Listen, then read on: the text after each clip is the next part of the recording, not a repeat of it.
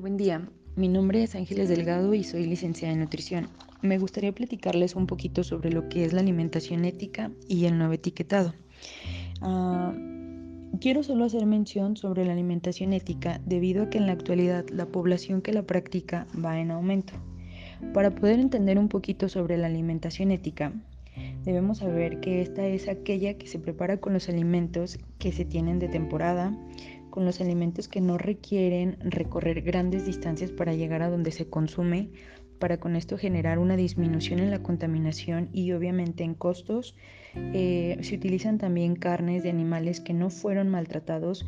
y eh, se utiliza con la finalidad también de practicar un poquito lo que es nuestra cocina tradicional. Actualmente, la mayoría de las personas que practican este tipo de alimentación evitan consumir productos que provengan de animales, ya que eh, están en contra obviamente del maltrato animal y se puede indicar que la alimentación ética hace referencia a lo que es el vegetarianismo o más bien y el veganismo. Obviamente la mayoría de las personas tenemos una idea de lo que es cada uno de estos, pero solo para que quede un poquito más marcado, pues el vegetarianismo solo se consumen derivados de animales como lo es el huevo y la leche y algunas personas optan por solo consumir alguno de estos dos,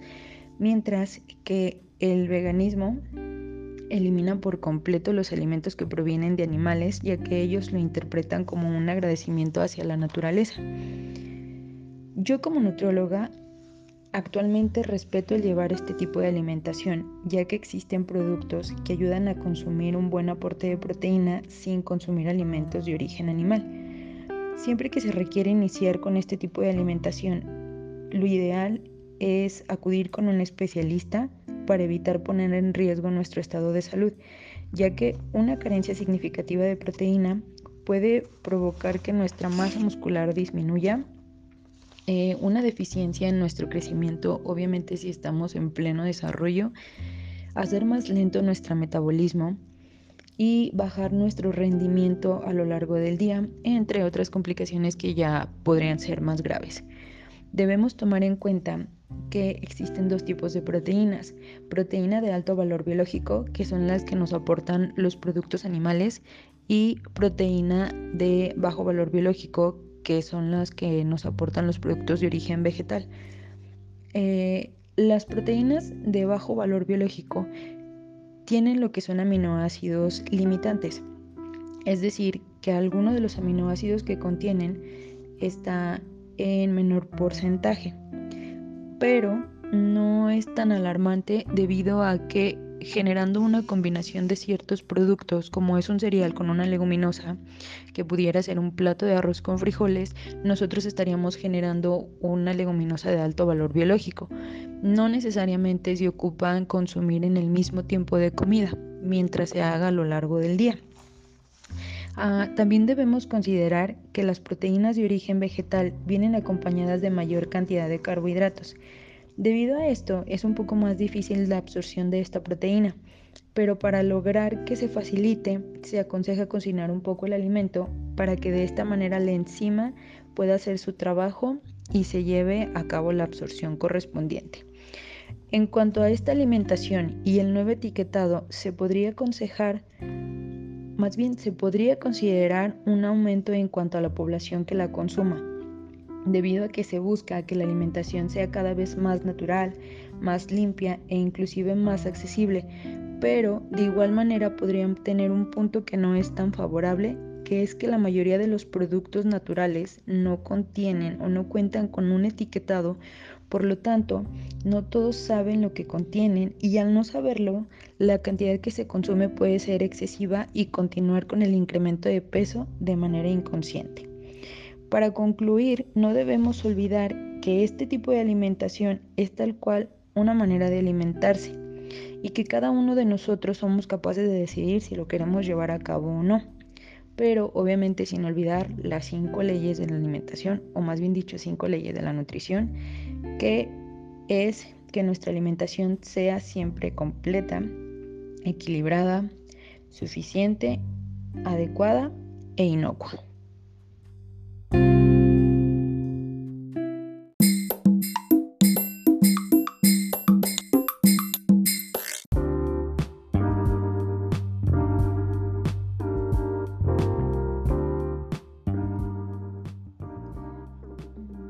Hablemos un poquito sobre el tema del etiquetado. Actualmente eh, se conoce como etiquetado frontal y es muy fácil identificarlo Basta con observar cada una de las envolturas que se encuentran eh, obviamente en tienditas o en supermercados y de esta manera podemos observar unos pequeños sellos negros que tienen forma de octágono y los cuales nos van a ayudar a conocer si un producto es bueno o malo. El objetivo de este nuevo etiquetado es brindar información específica al consumidor para que pueda decidir si lo consume o no. Eh, como ya les mencioné, es fácil identificarlo porque son unos pequeños octágonos que están en la parte frontal de las envolturas. Estos son cinco y nos indican si contienen un exceso de calorías, un exceso de azúcares, un exceso de grasas saturadas, un exceso de grasas trans y un exceso de sodio. Pueden aparecer también dos pequeños rectángulos, los cuales eh, nos indican si es un producto que contiene edulcorantes o si es un producto que contiene cafeína y también aparece con la leyenda de que no es un producto que se recomiende en niños. Este nuevo etiquetado está determinado sobre 100 gramos o sobre 100 mililitros y es aquí en donde se torna un poco difícil ya que no es el tamaño de la cantidad recomendada o no siempre es la cantidad que se consume y pues obviamente a la hora de hacer cálculos pues para la población en general va a generar un poquito más de dificultad que el anterior. Cuando algún producto rebasa las 257 kilocalorías sobre los 100 gramos, en automático se aplica el sello de exceso de calorías cuando rebasa los 300 miligramos de sodio, tendrá también el sello de exceso de sodio y cuando tenga aproximadamente 10% de azúcar o de grasa sobre las kilocalorías totales se coloca también el sello correspondiente. Las diferencias entre este etiquetado y el anterior pues es que este etiquetado nos dice exactamente cuáles son los azúcares añadidos, ya que existen diferentes nombres, tales como sacarosa, como cualquier jarabe, el azúcar de caña, entre otros, que por lo general no se consideraban azúcares, ya que no dice tal cual y la OMS actualmente recomienda que no se rebasen los 25 gramos de azúcar al día. Eh, otro cambio es que anteriormente la tablita que se encuentra en la parte de atrás se conocía como información nutrimental y ahora la vamos a conocer como declaración nutrimental, pero continúa estando en la parte trasera de cada producto. Eh, anteriormente también muchos de los productos se avalaban por, instituciones, lo cual nos hacía pensar que probablemente era un producto mejor o un producto más saludable y con el nuevo etiquetado si presenta ya un sello ya no se puede considerar que es un producto avalado, ya ni siquiera dice que es un producto avalado. También con el nuevo etiquetado ya no se aplicarán los elementos persuasivos que son eh, pues obviamente todos estos muñequitos, todas estas caricaturas que aparecían en las envolturas y de esta manera pues nos ayuda para que ya no sean tan atractivos para los niños. También anteriormente los productos más pequeños no contaban con un etiquetado. Actualmente con este nuevo etiquetado frontal ya lo van a contener. Si podemos observar la envoltura de un pequeño chocolate, ah, vamos a encontrar uno de los octágonos en la parte frontal, el cual nos va a indicar cuántos sellos contiene. Por ejemplo, si vemos una envoltura que contiene tres sellos, ahí nosotros podemos deducir que contiene un exceso de calorías, un exceso de azúcar y obviamente un exceso de grasas saturadas. Eh, los puntos a tomar en cuenta o a considerar de importancia con este nuevo etiquetado es que no van a dejar de existir productos que sigan sin un etiquetado. Algunos son buenos y algunos no tantos para la salud. Por poner un ejemplo, eh, les voy a hacer mención de una bolsa de chicharrón sin marca que no especifica que es alta en calorías, grasas, eh, en base a la porción de los 100 gramos. o una colación de semillas o de almendras o de nuez o cualquier grasa con proteína o grasa buena que se les venga a la mente, este, de igual manera, pues no tiene un etiquetado, entonces no sabemos cuál es la porción que se contiene y sobre todo si se compró a granel, eh, no sabemos cuánto nos está aportando de calorías, cuánto nos está aportando de grasas. Entonces podemos convertir un alimento bueno como puede ser este pequeño snack eh, si se consume en cantidad adecuada pues no pasa nada, pero les digo que lo podemos convertir de un producto bueno a un producto que nos está aportando un exceso de calorías si nosotros llegamos a los 100 o inclusive rebasamos esos 100 gramos que, marca el nuevo etiquetado. Por esto es importante que no necesariamente nos fijemos siempre en la cantidad de sellos o en los sellos que contiene cada uno de los alimentos siempre, siempre hay que leer y creo que, la mayoría de los nutriólogos hacemos mucho hincapié en saber leer lo que es ahora conocido como la declaración nutrimental para conocer exactamente cuánto tiene de cada uno de los nutrientes y saber cómo clasificar este alimento. Eh, recordemos que si un producto rebasa de sus calorías totales el 10% de azúcares o de grasas, ya no va a llevar ese sello. Perdón, más bien dicho, ya en automático lleva pues obviamente ese sello, pero para los alimentos que contienen un elevado aporte de calorías, pues estos se verán un poco beneficiados sus productores, ya que azúcares y grasas no rebasarán ese 10%. Por lo tanto, no tendremos los otros sellos en esa pequeña envoltura.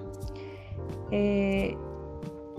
es por ese motivo que nuevamente se hace hincapié en que se tiene que leer la declaración nutrimental para saber exactamente qué